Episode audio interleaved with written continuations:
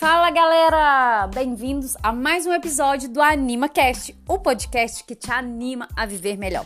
Eu sou Elisete Braga e hoje eu vou falar sobre como lidar com as críticas. Vem comigo!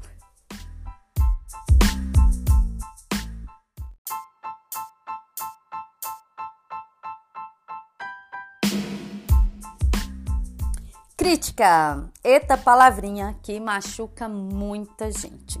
Mas elas sempre existiram e sempre existirão. Mas como lidar com elas? Primeiramente é a gente reconhecer, né, sobre essa existência delas e perceber que muitas dessas críticas foram feitas dentro da nossa casa, com os nossos próprios familiares, as pessoas que mais nos amam. E às vezes a gente carrega essas críticas, essas palavras por muitos anos e podem se é, transformar até em traumas. Tem muitas pessoas que são doentes emocionalmente por causa das críticas que foi ouvida. Mas como que eu vou lidar com elas? Eu, Elisete, posso dizer que eu estou liberta de verdade. É com muita paz no coração, com muita é, transparência que eu digo isso para vocês. Eu não ligo com as críticas e eu não vou falar também que eu fico feliz com elas. Não é isso. Eu consegui administrar as críticas que eu recebo fazendo uma autorreflexão. Primeiro, eu avalio é, o que, que foi falado. Realmente isso tem, tem um fundamento? Depois eu avalio a pessoa que me falou. Peraí, deixa eu avaliar essa pessoa. Isso que ela me falou foi realmente para me ajudar, para me auxiliar. Ela tem propriedade disso que ela está falando? Ela já fez isso? Ela já passou por esse processo? Ela teve sucesso, êxito nisso para ela estar me criticando ou não? Simplesmente ela está vomitando ali a opinião dela para me fazer mal. Então, quando a gente é, sabe selecionar essas coisas, é muito mais fácil da gente é, perceber assim: eu preciso absorver essa crítica ou não.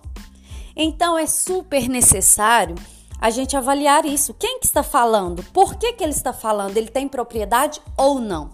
Avaliamos isso? Beleza. Depois eu vou avaliar a palavra em si que foi falada. Será que eu preciso de verdade melhorar nesse quesito ou não?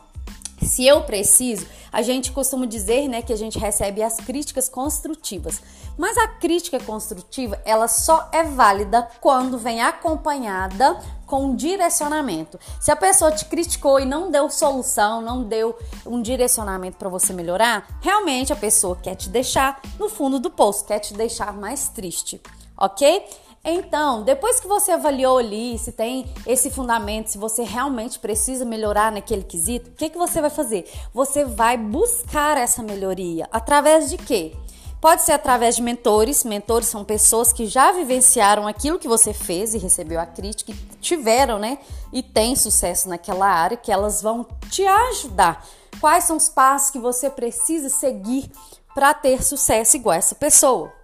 Ou então você pode buscar informações, né, em livros, em palestras, em podcast com pessoas que também passaram por esse processo.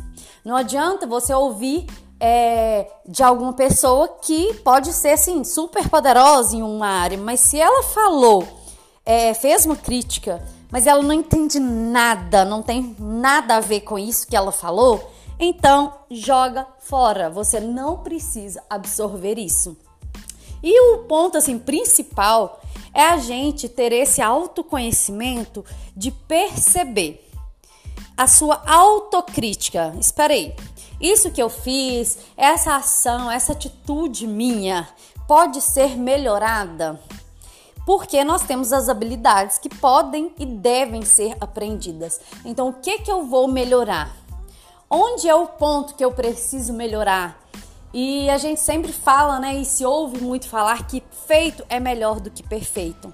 Então, muitas vezes as críticas vêm justamente das pessoas que não fazem nada.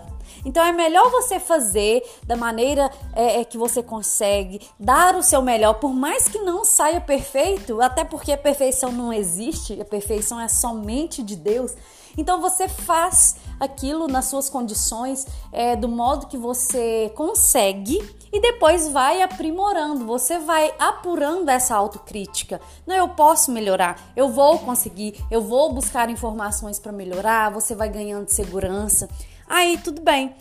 Mas é, é assim, a cereja do bolo de verdade para a gente não ligar com essas críticas é a gente saber quem a gente é, ter conhecimento suficiente do amor de Deus por nós.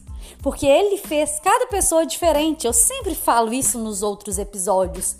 Mas quando você reconhece o seu valor, a sua identidade, você não precisa é, é, ficar se importando com o que as pessoas falam de você.